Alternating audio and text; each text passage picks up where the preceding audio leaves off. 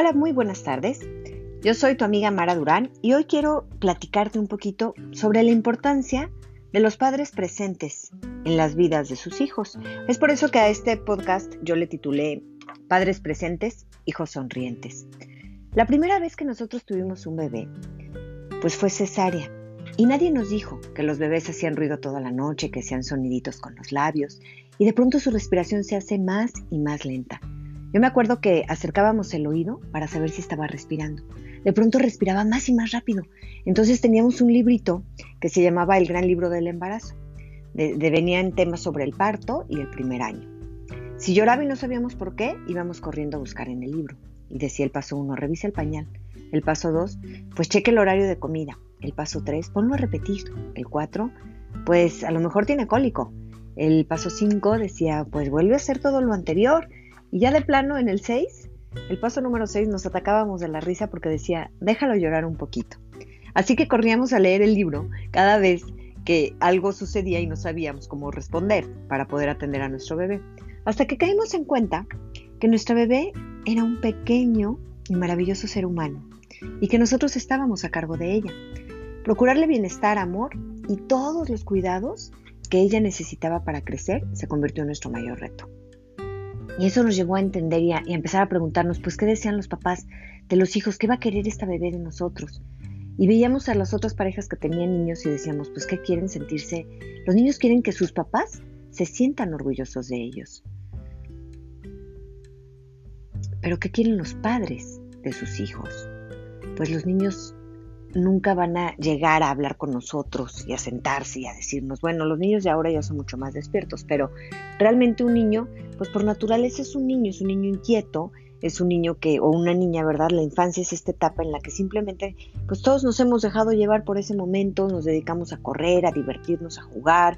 Este, bueno, en la actualidad ya ahora están presentes todos estos aparatos electrónicos que también distraen, aunque distraen un poco la atención de los niños, también los lleva a desarrollar otras habilidades. Pero finalmente, los padres de sus hijos desean, para ellos, ser una influencia positiva, escuchar buenas noticias sobre ellos, deseamos que tengan éxito, vemos el futuro de nuestros hijos mejor que el nuestro, deseamos tener una buena relación con ellos, queremos ver los resultados que puede darle nuestra buena educación, o todo eso que hacemos por ellos. También deseamos que sean buenos padres en un futuro y que sean personas honestas, responsables, seguros de sí mismos, que sean emprendedores. Y muchas veces nos quedamos con pues pensando en con todas estas cosas que nosotros no logramos hacer y llegamos con nuestro paquete y de manera inconsciente, no te estoy diciendo que lo hagamos a propósito, pero decimos, bueno, yo no logré hacer esto, pero ojalá que mi hijo sí. Y de repente vemos ciertas habilidades en ellos y decimos, no, este sí o esta sí va a lograr lo que yo no hice, o se ve que va por ahí como que le gusta, cuando en realidad ese tampoco es su deseo. Entonces, tenemos que ser muy, muy abiertos a entender que nuestros hijos son personas completamente distintas a nosotros y que tienen sus propias habilidades y por lo tanto también sus propios deseos y los irán manifestando conforme van creciendo. ¿Qué necesitan nuestros hijos de nosotros? Necesitan que sepamos que son personas valiosas, que son vulnerables, imperfectos, que dependen de nosotros y obviamente por su edad son personas también inmaduras y son indefensos. Ellos esperan que nosotros los defendamos ante las adversidades que cuando se presentan en su vida nosotros podemos decir, ay, no pasa nada, es algo muy sencillo, cuando en realidad para ellos es algo importantísimo. Tu hijo necesita sentirse valioso. Hay una frase que me encanta, es como una carta muy pequeña y dice así, a mi querido hijo, no importa dónde te lleve la vida, ruego que siempre estés a salvo, que disfrutes cada momento y que recuerdes que siempre serás amado en casa. Y este término de serás amado en casa siempre significa que no importa lo que hagas o lo que hagan tus hijos, ellos deben sentirse amados por nosotros. Y eso es lo que les da un valor muy especial, porque hay papás que condicionan el amor. Si no haces lo que yo te digo, ya no te voy a querer. Ah, como no cumpliste con esto, entonces estás castigado y ya no te quiero. O hasta les dicen, te quiero menos. O para que yo te vuelva a querer tienes que portarte mejor, o tienes que sacar buenas calificaciones, o tienes que hacer tal cosa. El amor nunca, nunca, nunca se condiciona. El amor se da porque existe, porque el amor es para, pues para compartirse. ¿Y qué mejor manera de hacerlo que a través de tus hijos? Tus hijos necesitan sentirse protegidos, porque son personas vulnerables. En muchos de los ámbitos en los que ellos se desenvuelven, se ven seriamente atacados. Cuando salen de casa, pues simplemente llegar a la escuela pues, se convierte para ellos en una jungla. Entonces necesitan sentirse seguros, amados y respetados, porque siempre son vulnerables. Entonces hay que saber brindarles límites, pero también hay que saber darles y ponerles ciertos límites, porque eso desarrolla en ellos un diálogo interno en el que mis papás me protegen y por eso me ponen un límite, pero yo tengo que aprender a protegerme también y debo de aprender a poner límites ante situaciones en las que me siento molestado, herido, lastimado, porque enfrentan muchos momentos de hostilidad. Entonces, por eso es tan importante construirlos desde el amor para que ellos puedan ir poniendo límites y aceptando los límites que la misma vida por, por naturaleza nos da. Recuerda que tu hijo es un ser imperfecto y es muy importante que valides esto, porque todas las personas somos imperfectas, es la naturaleza del ser humano. Hay que aceptar que todos podemos cometer errores y por supuesto con mayor razón un niño. Hay que recordar que muchas veces los niños hacen cosas de una manera inadecuada, pero se vale reconocer sus equivocaciones, recapacitar y enseñarles a ellos, oye, yo creo que si no hiciste lo correcto o te equivocaste en esto.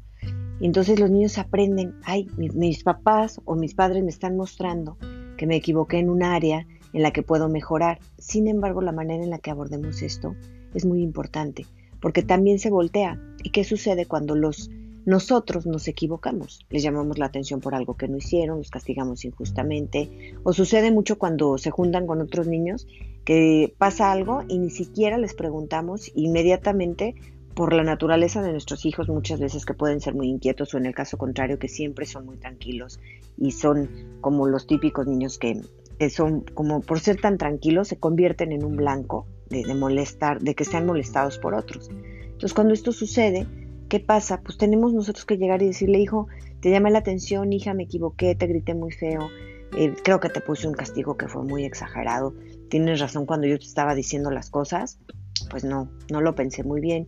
Entonces cuando nosotros hacemos eso, reconocemos nuestra imperfección y les enseñamos a ellos que se vale equivocarse y que también pueden ser imperfectos y que, y que no los estamos atacando en lo que ellos son, sino que estamos tratando de corregir o de dirigir alguna conducta de una manera que pueda resolverse pues adecuadamente. Acuérdate que los niños son dependientes. Los niños tienen una lista de necesidades y deseos que necesita ser suplida, como la nutrición física, emocional, médica, la orientación sexual, económica. Cuando reciben una nutrición emocional, por ejemplo, que les damos nosotros el tiempo, la atención y la orientación hacia lo que ellos están preguntando, desarrollan un sentido de quiénes son, un sentido interior de identidad. Así el niño sabe y siente que importa, que está siendo escuchado y algo muy importante, que es visible para sus padres.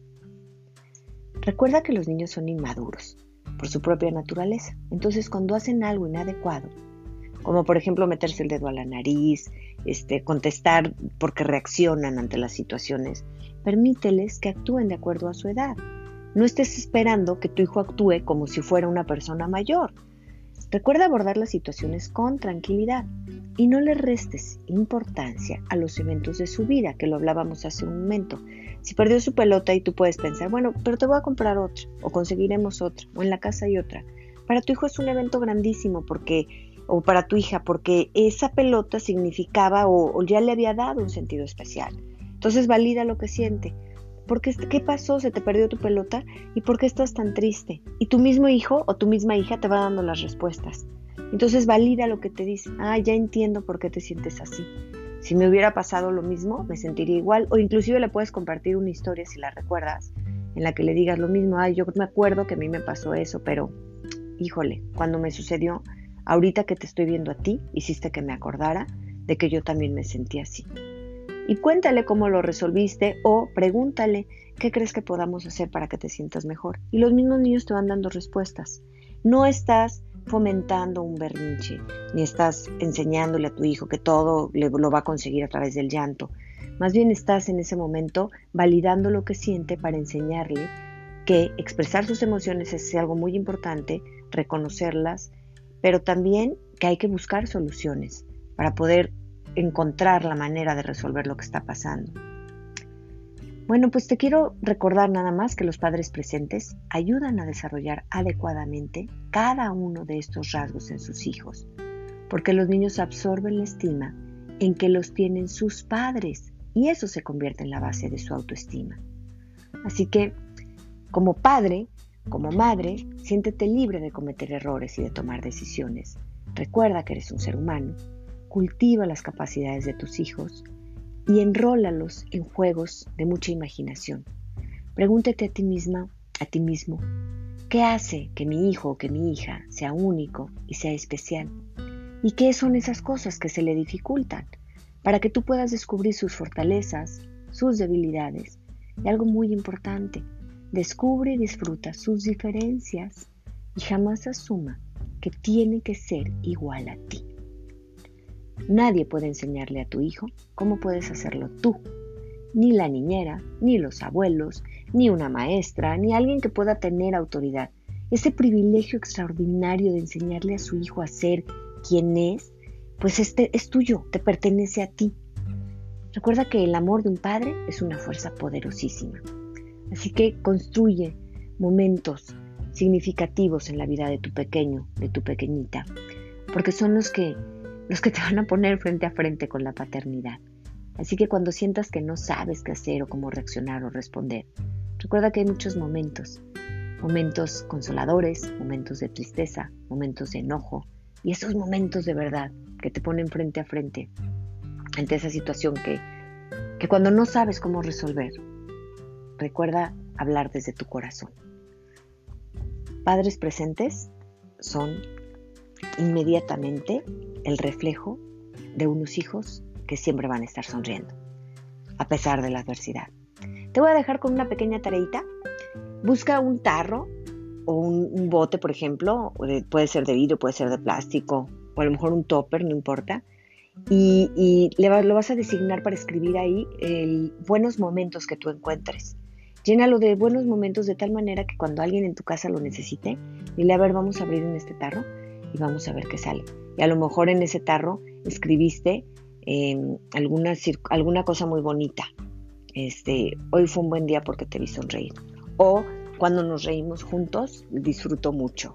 O situaciones así, hoy me hiciste feliz cuando, no sé, cuando estuviste contenta o contento. Momentos que los hagan, escriben un papelito por cada día o por cada momento que sea divertido para ustedes, escríbanlo en un papelito y lo van a depositar en ese tarro de buenos momentos. Para que durante la semana, si algo sucede triste, puedan recurrir a ese tarro de buenos momentos, sacarlo y compartir ese instante. Te dejo entonces con el reto de, de aprender a estar presente en la vida de tu hijo. Y te invito a que me busques en mis redes sociales. Yo soy psicóloga Mara Durán en Instagram y también en Facebook, Twitter. Ahí te espero para que sigamos aprendiendo juntos.